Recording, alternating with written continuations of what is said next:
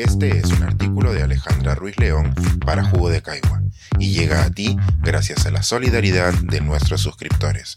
Si aún no estás suscrito, puedes hacerlo en www.jugodecaigua.pe. Mi artículo de mil dólares. Novedades sobre el costo de acceder al conocimiento científico. Mi columna en Juego de Caigua tiene un auspiciador escondido, la Universidad de Georgia Tech. Como cualquier estudiante, mi universidad me brinda acceso ilimitado a publicaciones científicas, incluidas las que reviso para escribir mis artículos. Sin este acceso, tendría que pagar unos 100 dólares por artículo revisado, y teniendo en cuenta que reviso una media de 10 artículos para escribir, el costo de la investigación por cada artículo que escribo no bajaría de los 1000 dólares. Nosotros no pagamos esos mil dólares para leer artículos y casi nadie lo hace, gracias a las universidades y otros métodos menos institucionales pero necesarios como SciHub.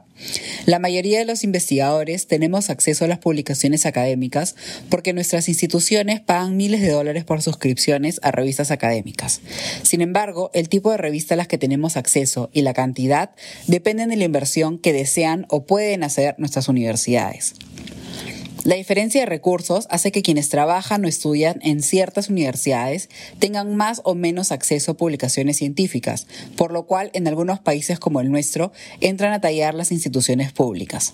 En nuestro caso, el Concitec ofrece el acceso a repositorios académicos, pero con un presupuesto que ha ido decreciendo en los últimos años. A pesar de estar aprobado, el ahorro que esto significa para las universidades peruanas y la efectividad de brindar a todos los estudiantes e investigadores el acceso libre a publicaciones científicas. En nuestro país, como en muchos otros, los costos para leer artículos académicos los hace inaccesibles. El problema no radica en no tener presupuesto para pagar las publicaciones, más bien está en el por qué el acceso a las publicaciones cuesta en un primer momento. El costo aproximado de unos 100 dólares por artículo no está determinado por los científicos que escriben estos artículos, ni es una forma de financiar la investigación. Todo lo contrario, estas ganancias van a las editoriales académicas, como Springer o Elsevier, quienes conglomeran decenas de revistas científicas. Es evidente que todo lo que consumimos tiene un costo, como cuando compramos un libro o como cuando nos suscribimos a Judo de Caigua. Sin embargo, las publicaciones científicas tienen ciertas particularidades que ha hecho que el sistema de publicación sea cuestionable y que muchos gobiernos hayan empezado a exigir alternativas. El sistema actual de publicaciones académicas tiene a los investigadores como rehenes. Las publicaciones científicas son necesarias para que el conocimiento se comparta dentro de las disciplinas, pero también para que los científicos mantengan sus trabajos y accedan a determinadas fuentes de financiamiento. El bien conocido public or perish, es decir, publicas o pierdes. En algunas ocasiones, los científicos tienen que pagar por publicar en algunas revistas, un costo que se conoce como cargos por procesamiento del artículo, que en revistas como Nature pueden llegar a costar hasta 11 mil dólares. Pensaríamos que este monto cubre el salario que se les paga a los científicos que revisan estos artículos, pero dentro de la academia estas revisiones se hacen de forma voluntaria. Este monto tampoco hace que los artículos sean de acceso abierto, puesto que no estar suscrito a una revista, uno tiene además que pagar por leerlos. Según las editoriales académicas, los montos que se reciben por publicar, la publicidad, las suscripciones de las universidades y los ingresos por lecturas individuales no son suficientes para mantener las páginas web que alojan los PDFs de los artículos científicos. Para agregar un nivel más de complejidad a los cobros de las editoriales académicas, hay que saber que no son ellas quienes financian la investigación que están cobrando por leer. En muchos casos, esa financiación es pública, por lo cual cuando un ciudadano paga por leer un artículo, está pagando el doble. Primero, cuando con sus impuestos se financia la investigación y segundo, cuando tiene que pagar para leerlo. Por ello, los movimientos para hacer la investigación científica de libre acceso han sido promovidos por diferentes gobiernos, puesto que son ellos los que financian la investigación que luego las revistas científicas cobran por leer. Los promotores del acceso abierto son diversos, desde proyectos personales como SciHub, donde uno puede leer artículos de forma gratuita, hasta disciplinas enteras que suelen publicar en su mayoría en portales de acceso abierto y hasta países que consideran el acceso abierto como parte de la democratización del conocimiento.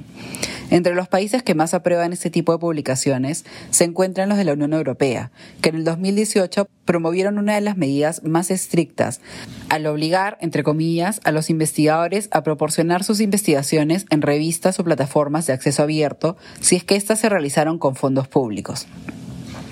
Obviamente, dirigir en qué revistas publican los investigadores es una tarea difícil de encontrar, y a pesar de todas las críticas, en el 2022, la Unión Europea anunció que el 86% de las investigaciones financiadas bajo su programa Horizonte 2020 se publicaron en formato de acceso abierto.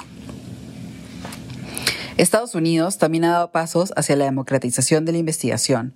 Por ejemplo, todas las investigaciones realizadas con fondos del NIH deben publicarse en un periodo de 12 meses en el repositorio abierto de PubMed Central. En caso contrario, la institución puede limitarle el financiamiento a estos investigadores. De la misma forma, durante el gobierno de Obama, se promovió la norma de que las investigaciones académicas debían proporcionar acceso abierto a sus artículos después de un año de publicados.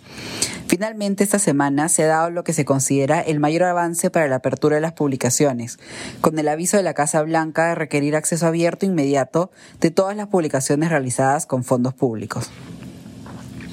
A pesar de que esta nueva norma solo afecta a las investigaciones realizadas en Estados Unidos, se espera que su impacto sea global. Según la Oficina de Políticas de Ciencia y Tecnología de Estados Unidos, hasta el 9% de las publicaciones científicas mundiales provienen de investigaciones realizadas con fondos públicos estadounidenses. Además, significa un cambio en la mentalidad sobre cuán accesible debe ser el conocimiento científico y cómo el sistema actual de publicación beneficia principalmente a las casas editoriales. Es evidente que el cambio no será inmediato, solo basta leer sobre las demandas de las casas editoriales a la fundadora de SciHub, quien es acusada de piratear 88 millones de artículos que realmente pertenecen a los científicos y a la comunidad científica y no a las casas editoriales. Desde nuestra acera esperamos que la apertura del conocimiento no solo se quede en remover las barreras de pago, sino también en hacer la ciencia más accesible. Por ejemplo, invitando a más el conocimiento publicado en otros idiomas, a mayor accesibilidad en los artículos científicos, a una mayor diversidad de temas y a un acceso que no dependa de que una universidad financie tu curiosidad científica o en cuánto estés dispuesto a pagar para descartar un PDF. Pensar, escribir, editar, grabar, coordinar, publicar y promover este y todos nuestros artículos en este podcast cuesta y nosotros los entregamos sin cobrar. Contribuye en www.jugodecaigua.pe barra suscríbete y de paso envía como suscriptor nuestras reuniones editoriales.